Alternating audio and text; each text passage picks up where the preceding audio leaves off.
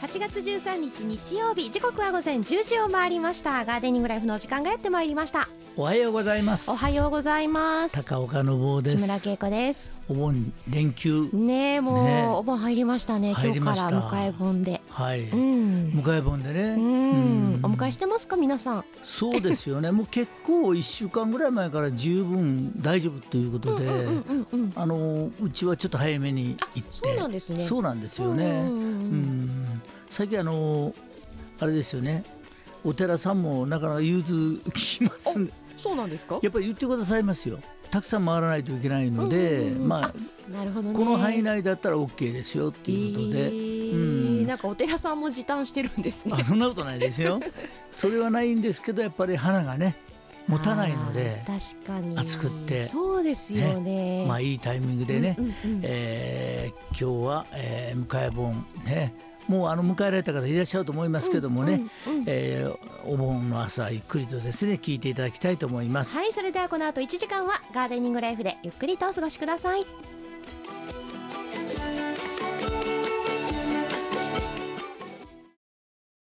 さてそれでは本日も1時間お付き合いよろしくお願いいたしますよろしくお願いしお願まいす。しますはい、えーそれでは今日も2人で、えそうーおなんです話をねさせていただきますけど、えー皆さんあれですよねあのふるさとに帰られる、そうです方よね、今日もまた車が、ねうんうんいっぱいというよりも少しは落ち着いてで週すかね。末からね金曜の夜から帰られる方がねん大体多いので、ちょっと早かったですよね。うんそうですねうんそしてあちらこちらあの初盆の方も、うんそれから確思いの高い方とかね、うんうんいろんなところご挨拶回りかね、にそうですね特にあのコロナ禍が大変でしたんで、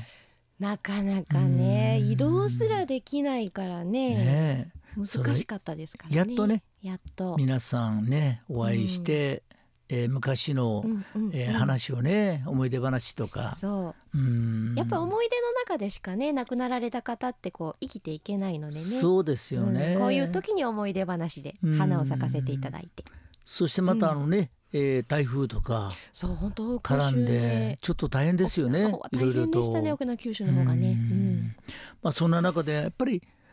雨が亜熱帯性気候うんうんうんに近づいてるっていうか、この気候全体がほうほうほうほう多分恵子ちゃんあんまり体感したこと少ないと思うんですが、ううんうんうんちの工場が、えー、甲州市ってあるんですよ甲州、はいあ中国のの方本当南の方ですか深センに近い、はい、そこぐらいはもうもともとは亜熱帯ですからへー突然と雨が降るんですよ。へえぶわーまるで台風のような感じで大雨になっそてんなすごい雨が降るんですねへえでもみんな知ってるんですよあこれはもう多分スコールだからあと。わかるんですねわかるんですね、うんそしてしばらくしたらピタッともう止んでしまうというね、んうんうんまあ亜熱帯性気候独特のもんですけどもねそれが日本がなりつつあるってことですかそうですねやはりこうんうだんだんだんだんとね温暖化で特にあの、うんうん海が暑いので確かにね、うん、その影響が大きいんでしょうね、うんうんうんうんさあそれではですね、はいえー強引な話をいたしまし たけど一曲目になんとかつなげようと頑張りましたけ どねそんなことですよねはい大好きな素敵な、本当に素敵な曲でございますはいそれでは本日の一曲目をお送りいたしましょう福山雅治さんでスコールお送りしましたのは福山雅治さんでスコールでしたはい、ね、さっきまでねの、ねえ通り雨が嘘みたいにってねいいですよね。いやでも雨上がりの空はやっぱり綺麗ですよね、そうですね。なんか見上げちゃいます虹ないかなって探しちゃいますよねうんねスコールね。うんうんあなたと私のスコール。意味わからんけど。雨降っちゃってますよ大丈夫ですかそうですよね。今あちらこちら回られてる方いらっしゃると思うんですよ。そうですねその間でこう車で聞かれてうんうんうんる和歌方山々来らにれはて。る方もねあいらっしゃいますからねお盆でねそうですよね。普段はもうちょっとあのちゃんとしてる会話なんです よ。まあでもこんな感じだとは思いまあ、すけそどっねか、ほとんど変わらずでね。さあ、それではですね、は今日の花言葉をお願いしたいと思います。はい本日は8月の13日ですうん今日生まれたあなたはルドベキアにあたります、はい、うんルドベキアと言いますと、うんえー松坂、松笠菊ですね。うんうんうんうんうん見たことありますありますあのなんかちっちゃい頃ひまわりひまわりって私言ってたんですよ間違えておっしゃる通りですね。うんこれあの明治中期にね、えー、渡来してそして夏から秋にかけてこう開花する、まあ、うん花は大小ありますけどもね、うんうんうん今おっしゃったようにちょっとこう似てますよね。似てます似てます、うんちっちゃかったらわからないと思いますそうそうそうそうねええー花びら8枚で真ん中がこう焦げ茶色のうん、よく見かけますけどもね、うん、まあそういう、まあ、別名をコーンフラワーとかね、へええーそれからあの先ほどお話しいたしました、えー松に笠、うん松笠菊というね、うんうんうんうんまあそういう名前でもね言われることございますけども、うんさあその、えールトベキアでございます。はい花言葉参りましょう、お願いします。花言葉は正義だ正義そうですうん花占いです今日生まれたあなた、えー人の嘘を見通すことがとても苦手なタイプなのではないでしょうかはだいからこそ悩み事が常日頃多いようですね、えーことが起こるたびに真剣に受け取ってしまうタイプなので問題解決というのがいつも難しくなっているタイプの人です、えー人生もう少し気楽に考えてもいいんではないでしょうか、えー流れに身を任せてみるのも大切ですよということですそうですね。真面目な方なんでしょうねおそらくね今日生まれた方うんねうん何でもやっぱりこう信じてしまうってね、うんうんううんん、人を信じるって、まあ、大事なことではありますけど、うん過剰になっちゃうと自分がストレス抱えてしまいますからね、うん、そうですね。さあもう少し気楽にそ行うでってすみね。てもいいかもしれません、そうしさあそんな今日生まれた方は、はい著名人の方ご紹介いたしましょう、えー歌手の「世界の終わり」のメンバー藤崎沙織さん1986年お生まれですそして、えー女優で歌手の篠原涼子さん、せえー、1973年お生まれでございます、はいそしてフィギュアスケート伊藤みどりさん1969年お生まれでございます知ってますかもちろん知ってます銀メダルかなんか取ったそんうでですすね世界確初か女子でトリプルアクセルお飛ばれた方ですよねもちろん知ってます素晴らしいです知ねってます知ってますやっぱ有名ですよねこの方ねえところであの方は結婚あ婚約発ど表しましうたねでしたかねいやじゃなくてあの、はい誰ですいやは柳生さんじゃあ羽生結弦萩君生さんいや柳生さんは一問になっちゃいますけど ね羽生結弦君ねご結婚されましたねねえねえもう君っていう年でもないですけど、相手の名前がじゃ相手の方が分かんないんですそようねもう全くこう、うんいやーなんか奥様を多分守ってらっしゃるんでしょういやねー女性のファンがやっぱ多いので、うん矛先にあなるのでやっぱそりうねか何かあっては危ないですからねそうですうんうんねうんうんんねそうですねね どんな方なんでしょうね。 いや今ちょっとギャグを言おうと思ったんあ、なんですですか。すいません、私腰を折りましたか。いやいやこのギャグを言ったらまずいかなと思ったんで、なるほ ど。あ、わどんな方かなっていうんで、まあ、こんな方かなっていうギャグを振ろうと思ったんですけどやめときましたかりまもしうた本。当大変な方でございますんでね、うん。そして、えーこちらの方でございますけど1810年、うん。あの尾形公安さんというねおお、はいはいはいはい。蘭学者です蘭ね学者の方ね。ううんん。それから、えー1922年うん。ねエステ科学ってご存知ですかねエもスちテ科ろんエ学ステ。ねいろんなものをいっぱいこう商品名がこう効果に効果ね、どういうふうに効くっていうんうんうんうんううん名前からいっぱいつけて大売れしてますよねこの会社はのいエステ科学です鈴木誠ね。一さん、1922年です。それから1933年、うん。えー救済です 救済ってあ青れです？汁ですか？ 違いますか 救済救って済の青汁ではなくてですか？救え済また違はうところですか？どっちなんだろちょっと調べておきましょううか。そうですね、はいその間調べますよ、うんね長谷川、えー、常夫さんですね、はいうんこの方はご愛になったことはないですよね。はいもちろんねそ。の間をついて今調べますからね、はい1939年あの桂志尺さんですねあはいはいはいはいねえ二代目そして桂小谷さんという方がその下で弟子で、その下に私がいましたうん桂志尺さんはい、やっぱ青汁の あ救よかっ済さんた青でした汁でしたね でも青汁ねすごくね広がりましたよねいやなんかね、うんやっぱり大体聞いたら3人に1人のは飲んでらっしゃいますね 私青汁もね家内に、うん、あのちゃんと朝作っていただいて、うんうん飲みましたけどねうんそれから1948年林家パー子さんはいねえカメラ持ってねうんパチッパチッって笑いながらいつ もねうんそれからですね1951年に、えー村田製作所はいはいはいはい京都のまあすごい会社になりましたけどもね、うんうんえー社長で村田恒夫さんですね。はいうんまあいろんな方たくさんいらっしゃいますまだまだいらっしゃいますよ。ねね今日社長さんなんか多いですね大多きいいですね会社のねううんん、さあ今日はその中ではい今日は伊藤みどりさんがははいい、お誕生日でございますので、愛の参加をちょっとあどうしてですかこれはあのプログラムであのうん50歳のシニアの大会出られた時に、はい、マイウェイから愛の参加に続くあのメメドレーみたいな。なのをマイウェイ滑られってなた、うん、ダランダラララうンんマイマイウェイね。マイウェイそこからその愛愛のの参参加加ねへであーなんかメドレーで滑られたっていういいですねうんじゃあぜひよろしくお願いします。はいそれではお送りいたしましょう越路吹雪さんで愛の参加お送りしましたのは越路吹雪さんで愛の参加でしたはい愛の参加。うん、ね越吹雪さんがこの「愛の参加」を歌われるのが、なんか目の前に浮かんできそうで。いやー本当にねうんいつ聴いても素敵ですね、ねまあそれよりお盆ですね。うんお盆ですねお盆の話ばっかりですけ などんでっていやだって一年間で一番、いやーそうですよねそしてだんだんこうね一年年取ることにね年をねだんだんお盆が身近になってきますそようね。です ね。身近になりますね。もう片足突っ込んでるかもしれないですね。もう私たち。そんなこ とない。恵子ちゃん若いからいいいやでいすやけ若ど。くはないですが。ねえ。お母さんなんかお盆の時はどういうふうにされてるんですかねあ。でもちゃんと、うんあの家引っ越してからもちゃんと、はいなんかあのそのお馬さんを作ってあうちそうおじいちゃんの仏壇だけあ現在なそんうでですすけどそうか。ちゃんとやってますねただねそのんうちに飾るお水の、うん水の気泡がお盆の時期だけ増えるので、はいうちのおばあちゃんはもう、うんおじいちゃんが帰ってきたって言ってあー毎年言ってますよサイダーみたいになるんですサイあの仏壇の前のお水が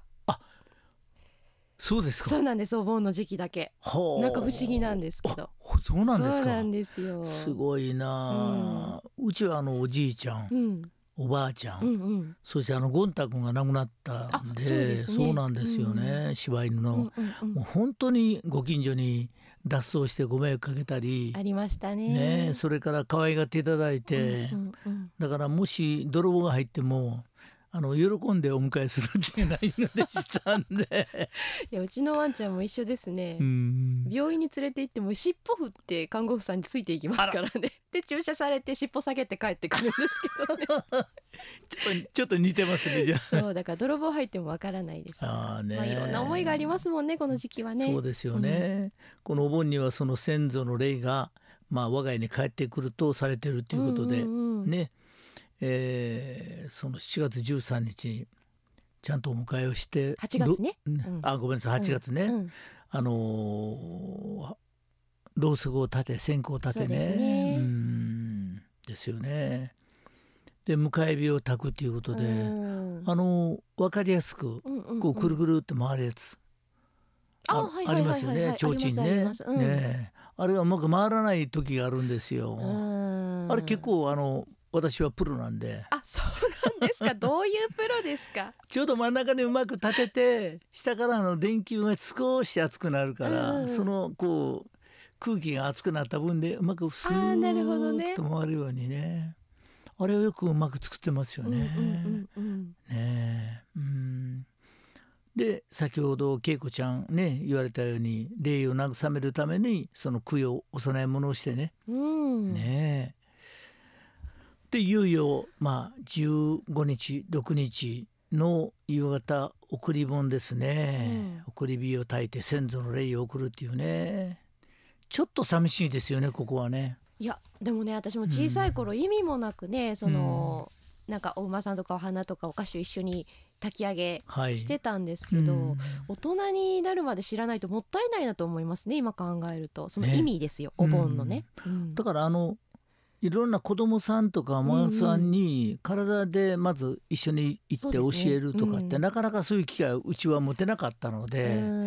んあのもともとそういう、えーと母屋じゃなかったからほうほうほうほうだからほう親の親で生まれた子供さんとかお孫さんは分かりやすいですよね。そうですね、ううんんそしてその、えー8月16日ですね、えー、五山の送り火っていうう、うんん大文字焼き、ね、うん私一度も見たことないんですこの年になってもそうですよね。まあ、あの平安時代初期に弘法大師さんが始めたという説とか、うんうん、まあ、室町時代中期に、えー八代将軍の足利義政が始めたとする説とか、うんね、いろんな説があるんですよねうんう。んあの大文字一斉にこう光が入りますけうどんねねうまくねみんな緊張して、えこうねえ連続的につかないといけないんでね。うんお船のマークとかねいろいろありますもんね。うんだいたいあの8時からうん8時半頃ですね、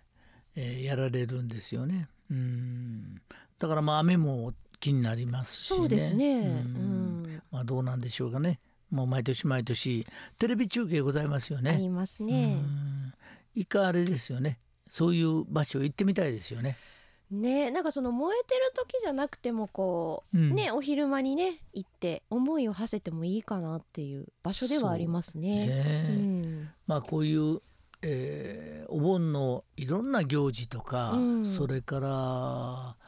おお盆盆踊りとかね、やっぱり盆踊りなんうんうかはそういう関係でね、えーもともとございましたりね,、うんすそうですねりますけど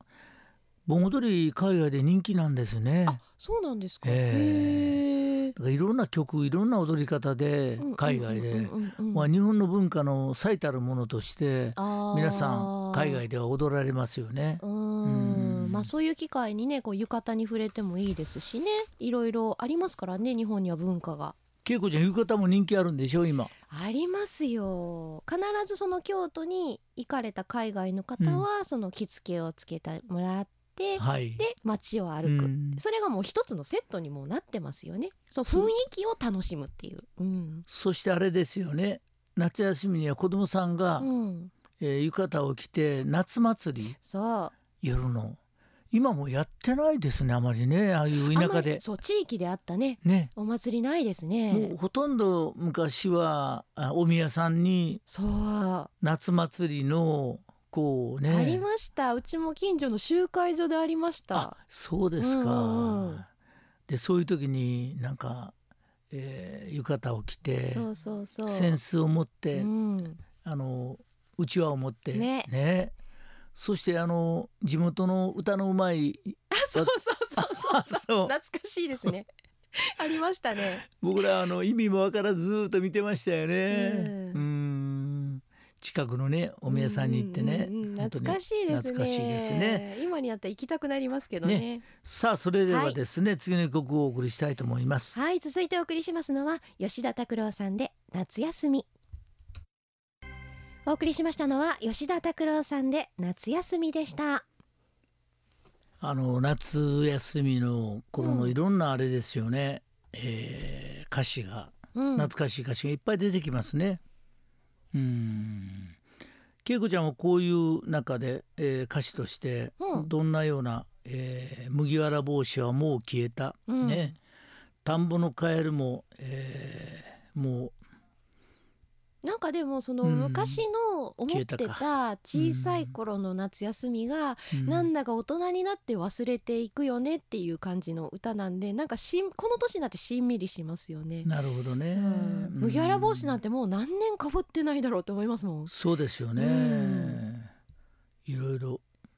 ね、絵日記つけてたとかね。うん、つけてましたね。いっぱいあれですよね懐かしい懐かしいそういうスイカを食べてた夏休みそうそうそうそう。水まきしたっけ夏 休みしましたこしこまいいしでた。すよね水まきしたっけっていうね、うんうんうん本当はしてないかもしれない、そう覚えてないっていうところがなんかこう大人の夏休みうんの感想っていう感じがしてなんかいい今ですね。エアコンが効いてるので、うん部屋の中いるじゃないですか、うんで水まきってねこうやりましたようん。で、あの日が上がってる間にやって、よく怒られました。ああの余のこ計の暑くなるじゃないですか。そうあのーこの間花水木の木、うんうんもう随分15年以上経った太い木ですはけいど、はいはい。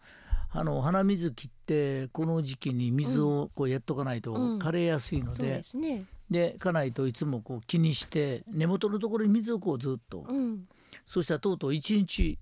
あの締め忘れてほう。一日水やってたらしいえんですよええ水道ですか？水道あらま。で家内がもうがっかりして「お父さん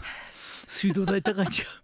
そうですよもう今はもう経費が高くつく時代なのでねちょろちょろですよそんなたくさんじゃないですけうんうんどうんうんそれでもこうずーっと行くように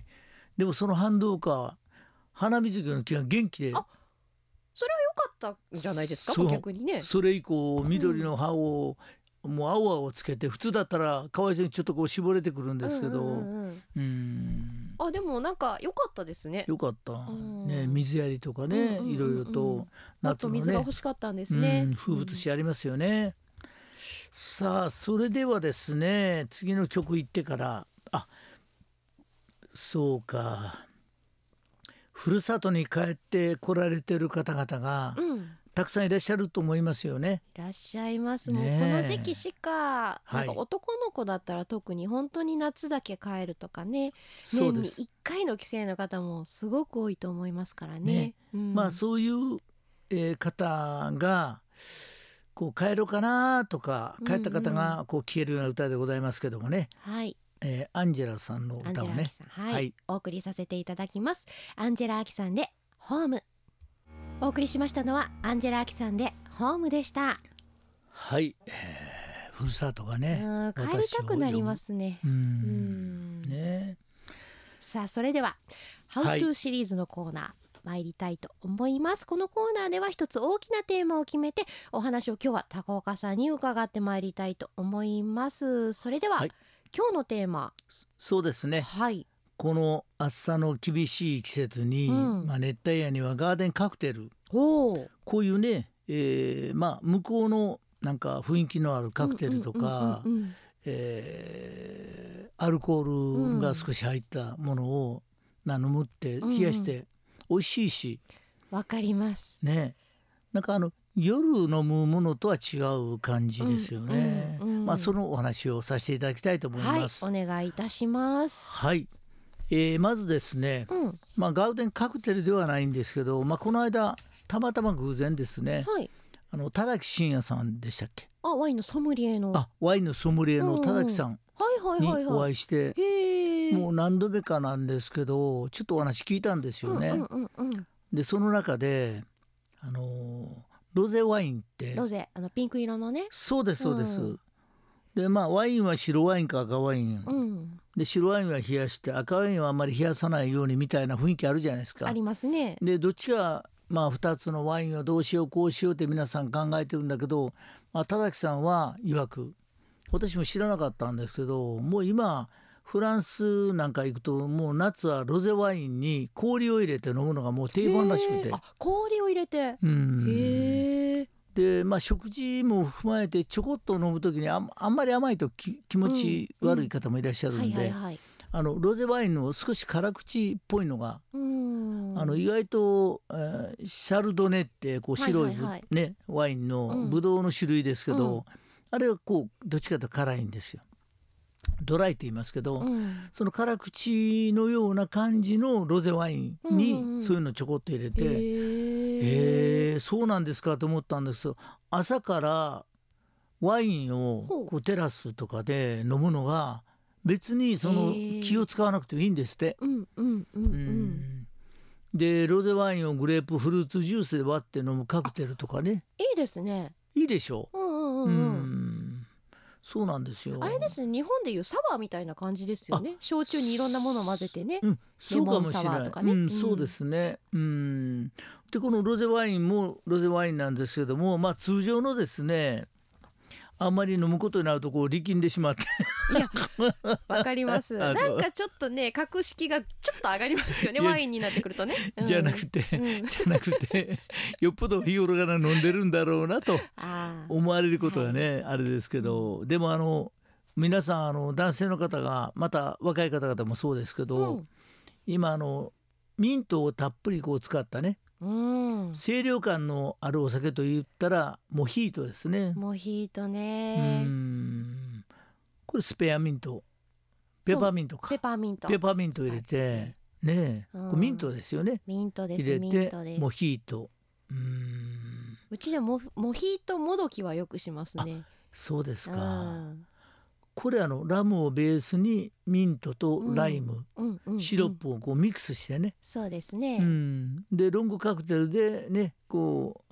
うヘミングウェイがその愛したことでも有名らしいんですけどね、えーあの文豪のね、ヘミングウェイね。これとよく似た配合でラムがウイスキーに変わったのがミントジュレップこれは私はあんまり知らないですね、へえミウントジュレップねイスキーでもあるんですねそうね私焼酎で混ぜちゃいますね。詳しいですねそうです。だからラムなんて家に通常ないのであ、モヒートっぽいのを作ろうっていうのあでーラムを焼酎に変えてやったら割と美味しかった です。いいですねそれ美味しかったです。うん。こういう話だと深く入ってこれま すねいやでもやっぱりその、うん家にミントがあるといろいろ使いたくなるじゃないですか。そうですう。うんん、まあ今だからすごくこのえーっとハーブがねうん。こう流行っていうかすごく広がっていってるのにはまあ、あの料理にも使えますけども、うんまた香りとして生活の中で使えるけはども、いはいはいこういう飲み方にそうこれ結構ミントを入れたモヒートちょっといいとこ行くとわざわざそのミントをこの生きたままうんうんうんこうまあカットしたんですけど、うんうん生きたままこう大きいのを持ってきてあカットしてくれるんですか。で目の前でカットするんですえよ。ー、いいですね。おしゃれ。まあ、おしゃれプラスおしゃれかける2.5倍から3倍からいの料金に変わってしまうといいう。やでも香り良さそうですね。やっぱその場で切ってるのでうんね。それもあのなんかアウトサイドのテラスでへーわざわざそこでミントを入れてそこで作ったかのようないいです雰囲気ねをなんか家庭でできるイメージが湧きますよねあテラスがいいんですうんよ、うんうんううんんなるほどなるほどちょっと光をふわーっと入れて、うんこういうのをねやりますとねうんまあそういう、えーミント植木鉢で育ててうんこういうものを使うというねうんこれでも本当にミントなんていろいろ種類があるんでね、うんなんかカクテルでいろいろ試してみるのいいかもしれないですねそうですね、うんうんまあでもあのアルコール度ね25度以上こう高いのでね、まあ、だから高いからいいんかもしれませんけど、うんあんまりアルコール度の低いものはこのミントで使ってこうやるとあミントを使ってやっても美味しいんですけどもねなんかあのすごくあのあれですよね効きますよね。うん、うんなんか清涼感は度数高い方が出そうですけどね、あそうですね、ううんんこういうの使う使うあのあれ作ることございますかあもちろんありますあのそのやっぱり使い切れないのでミントとかってやっぱ限られてくるので、、はいいろんなものに使おうってなってくると、うんやっぱりお酒にちょっと入れてみようかなとか、なるほど。うん、なりますよね。ええうん、あとあのスイカのピンクピムスを味わうということでほうほうほうこう見た目に可愛いピンク色のピムス、うんね、これがあのスイカとのミックスでほんと綺麗なんですね。色がね、うんでたっぷりのフルーツとミントを入れた、ね、爽やかで甘いカクテル。これ女の子絶対好きですよね。あーうん、しかも簡単にできるっていうのがいいですね。うんうんねえねピムスサイダーオレンジやライムそれからキウイまあ好きなものいいってことですよね、果物ね。何でもねうんスイカミント氷うん。そういうものでこう作ったもので楽しむという。うん、これでもお酒じゃなくてもうん、いいかもしれないです、あ逆にお子さんがいるご家庭だったらねあそれいいと思いますよね。うんあのノンアルコールでもねあのいいと思いますね。ねガーガーデンのねテラスにちょっと座ってそうそうそうそうそう。うんだからまあこういう季節の楽しみ方っていうのがね、ありますからうんうんうんうんぜひともあの皆さんあのハーブをそうですねであんまりハーブこう放置すると庭先中ハーブになるのであこう確かに鉢植え そうですね私もあの家の台所のちょっと一段高いところにうん鉢でやってます、ううんん増えるので今そういうのものが売れてるんですよ、うんうんうんちょっとした、えーちっちゃい鉢に、まあ、瓶でも何でもいいんですがそうですねねうん何でも結構できますからねそうまあそういうもので皆さんぜひともですねこういうあの、えー暑い時に、まあ、ガーデンカクテルとか、まあ、また、えー違った料理も、うんスパイスの効いたものとか、そういろんなものにでねす使っていただければと思います。はい本日の「How to」シリーズは、えー、二十四節気の書書ですね、はいガーデンカクテルを楽しもうということうんはでお届けいたしました、それではここで一曲お送りさせていただきます、はい夏川りみさんでふるさとお送りしましたのは夏川りみさんでふるさとでしたはいそれではもう恵子ちゃん10分前になってしまいました、はいねあっという間でございました、うんえーお盆のね今日大事な日にはい、喋らせていただいてねありがとうございます。ありがたいですよ本ね当初日にね。うん、はい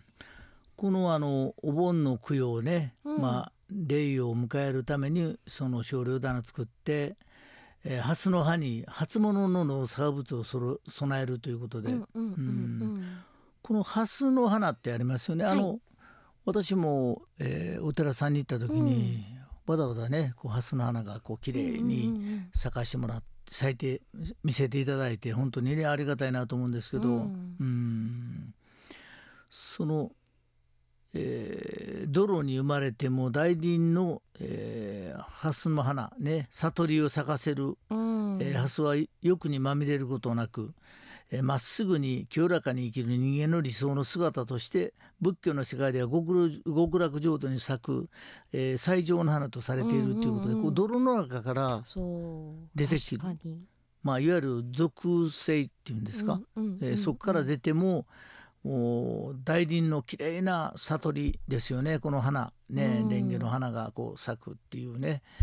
えーすごいですねこの蓮っていうよのは。く考えるとそうですよね。うんもうちゃんとだから仏教っていうかこういうね、えー流れの中に、えー歴史の中にこうちゃんと、あるんですね。あるんですよねうんうんでそしてお盆の期間中賑やかな盆踊りもね先ほどお話ししました、うん行われますけどまあこれも先先祖の霊を慰めて、まあ、あの世へ送りだ送り返すか、うんうん。ねえねえそういうのをみんなで、うん。うん楽しい方がいいですよね。やっぱご先祖様もね。そうですね、うん里帰りですからうね、んご先祖様の。そしてあのお盆の終わりの日にはその少量流し少量流しですね、うんえーこれもしますけどもね先ほどのあの大文字焼きに大文字焼きもね礼を送る送り火の一つですけども、うんまあこういうふうにしながらまあ、えー大事な、うんえー先祖の方亡くなられた方々にねえー思いをね託して、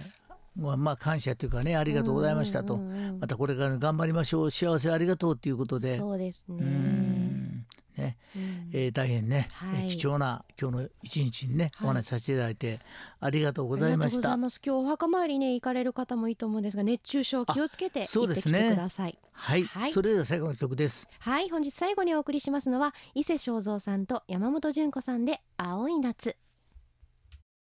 さてお送りしてまいりましたガーデニングライフそろそろお別れのお時間でございます。はい、えー夏の疲れがね、うんこう出てきやすいですし、そう8月の半ばって特にね。うね、ん、またあのご夫婦二人とか、うん、えー若いね、うえーん若者同士若者同 士カップルカップル、はい。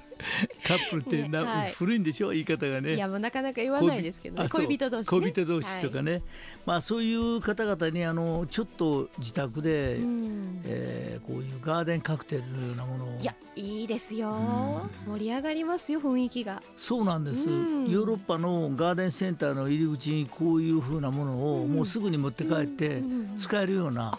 ハーブの束が売ってるんですよいいですね、だけどまあそんなことしなくてもちょっとしたもんあればいいのそで、うそうそうそうそう、ねうちみたいにねミントちょっとだけでもできますんで十分すぎるぐらいいいと思いますね、 うんまあそんなしてこの夏をね、えー乗り切っていただいて、はいえー楽しいねお盆をお送りいただきたいと思いますはいさてこの番組では皆様からのご意見ご感想お庭の相談など、えーお待ちしておりますメールでは gl.wbs.co.jp、えーおはがきでは640-8577和歌山放送ガーデニングライフの係までお送りくださいお待ちしておおります待ちしておりますそれではガーデニングライフまた来週お会いしましょうお相手ははい、えー高岡信夫と木村恵子でした皆様本日も良い一日を、また来週